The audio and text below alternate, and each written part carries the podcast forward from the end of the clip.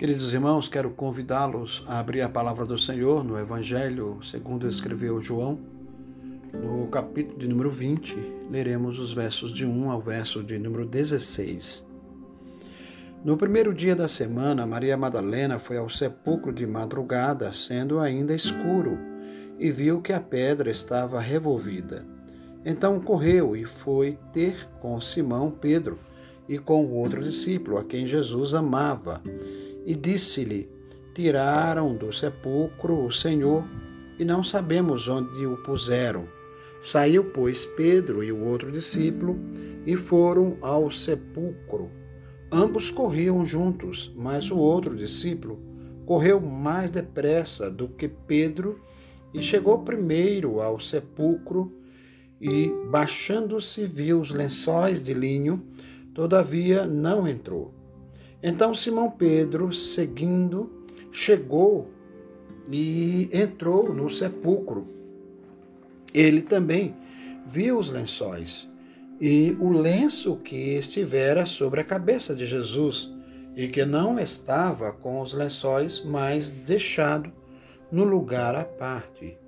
Então entrou também o outro discípulo que chegara primeiro no sepulcro e viu e creu pois ainda não tinha compreendido a Escritura que era necessário ressuscitar ele dentre os mortos. E voltaram os discípulos para outra vez para casa. Maria, entretanto, permanecia junto à entrada do túmulo, chorando. Enquanto chorava, abaixou-se e olhou para dentro do túmulo e viu dois anjos vestidos de branco, sentados onde o corpo de Jesus fora posto, um à cabeceira e o outro aos pés. Então eles lhes perguntaram: Mulher, por que choras? Ela lhe respondeu: Porque levaram o meu Senhor, e não sei onde o puseram. Tendo dito isto, voltou-se para trás e viu Jesus em pé, mas não reconheceu que era Jesus. Perguntou-lhe Jesus: Mulher, por que choras? A quem procuras? Ela, supondo ser ele o jardineiro, respondeu: Senhor, se tu o tiraste, diz-me onde o puseste, e eu o levarei. Disse-lhe Jesus: Maria. Ela, voltando-se, lhe disse em hebraico, Rabone, que quer dizer mestre. Queridos irmãos, mais de uma vez, Jesus já tinha dito a seus discípulos que depois de morto ressuscitaria. Logo depois da grande confissão de Pedro, Mateus explica que Desde esse tempo, começou Jesus Cristo a mostrar a seus discípulos que lhe era necessário seguir para Jerusalém e sofrer muitas coisas dos anciãos, dos principais sacerdotes, dos escribas, ser morto e ressuscitado no terceiro dia. Chegou então o dia de sua morte quando, após longo e indescritível sofrimento, entregou o seu espírito nas mãos do Pai, enquanto seu corpo seria levado para a sepultura por um dos seus discípulos, que se chamava José de Arimateia. Com sua morte, cumpriu-se a primeira parte do anúncio que antes fizera. Faltava, porém, o cumprimento da segunda parte, a ressurreição. Três dias depois, uma mulher chamada Maria Madalena, sua discípula dileta, vai ao sepulcro. Eis o relato segundo escreveu Marcos. Passando o sábado, Maria Madalena Maria, mãe de Tiago e Salomé, compraram aromas para irem embalsamá-lo. E muito cedo, no primeiro dia da semana, ao despontar do sol, foram ao túmulo. Diziam umas às outras: Quem nos removerá a pedra da entrada do túmulo? Não esperava por nenhuma ressurreição, pois ela, como suas outras companheiras, queria só embalsamar o corpo do seu grande mestre. Mas eu quero convidar você, nesse instante, para verificarmos aqui, né, de forma inconteste, essas comprovações da ressurreição de Cristo. Quando Maria Madalena chegou às proximidades do sepulcro, iniciou-se uma série de verificações que resultariam na comprovação de um extraordinário fato, a ressurreição de Cristo. A primeira e surpreendente verificação foi feita por Maria Madalena. Ela foi ao sepulcro de madrugada, sendo ainda escuro, e viu que a pedra já estava revolvida. No momento, porém, isto serviu apenas para fazê-la pensar que o corpo de Jesus tinha sido levado para outro lugar.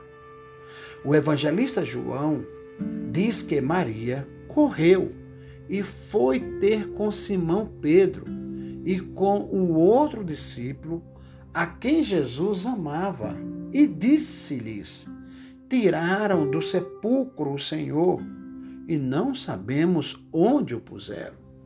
Bem, esta verificação de Maria serviu de fundamento e base para outras e posteriores verificações, visto que, por sua informação, é que dois outros discípulos também vieram verificar como pode ser visto aí nos versos de número 2 e no verso de número 3.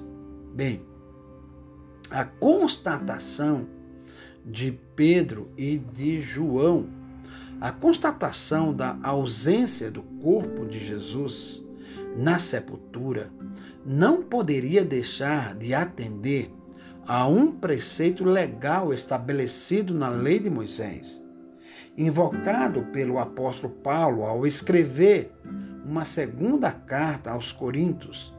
Ao iniciar a referida carta, Paulo diz que esta é a terceira vez que vou ter convosco, por boca de duas ou três testemunhas, toda a questão será decidida. Lembram desta referência?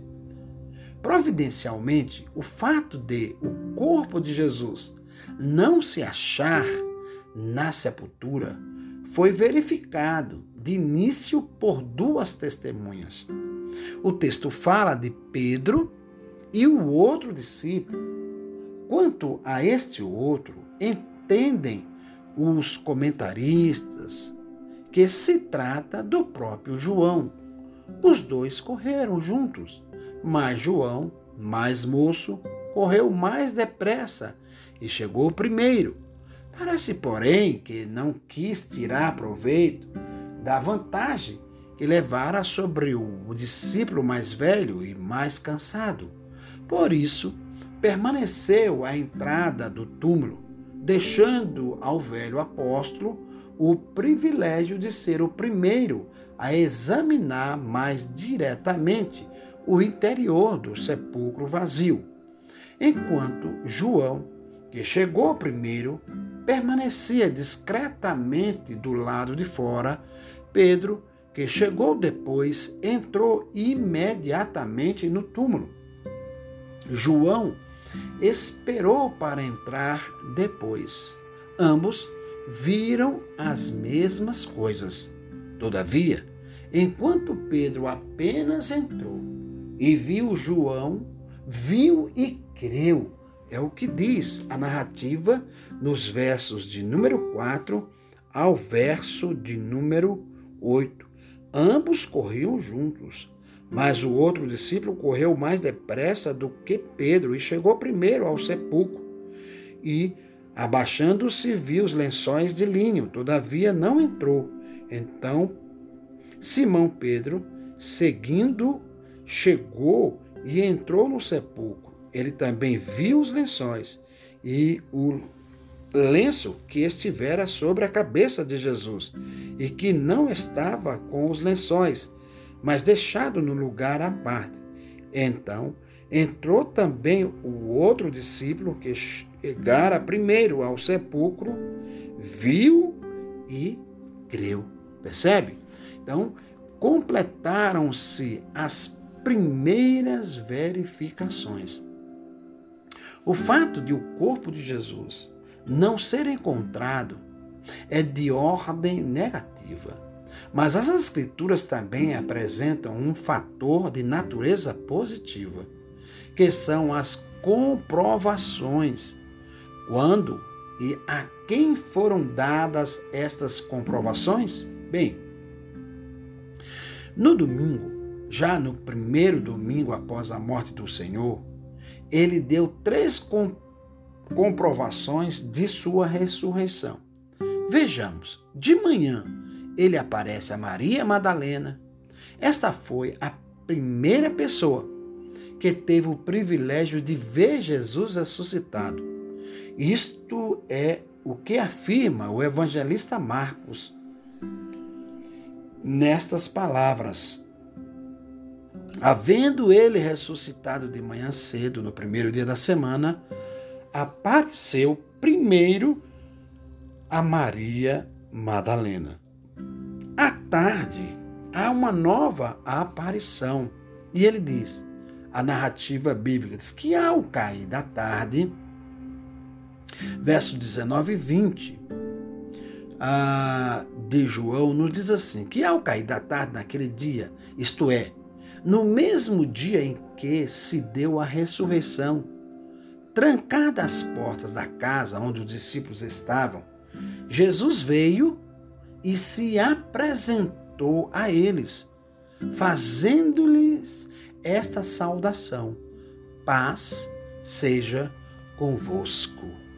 Ainda naquele mesmo dia, segundo o relato do evangelista Lucas, capítulo 24, verso 13, enquanto dois de seus discípulos caminhavam para Emaús, o próprio Jesus se aproximou e passou a caminhar com eles. Depois de prolongada e proveitosa conversa, então se lhes abriram os olhos e o reconheceram que era o Cristo ressurreto que estivera com eles.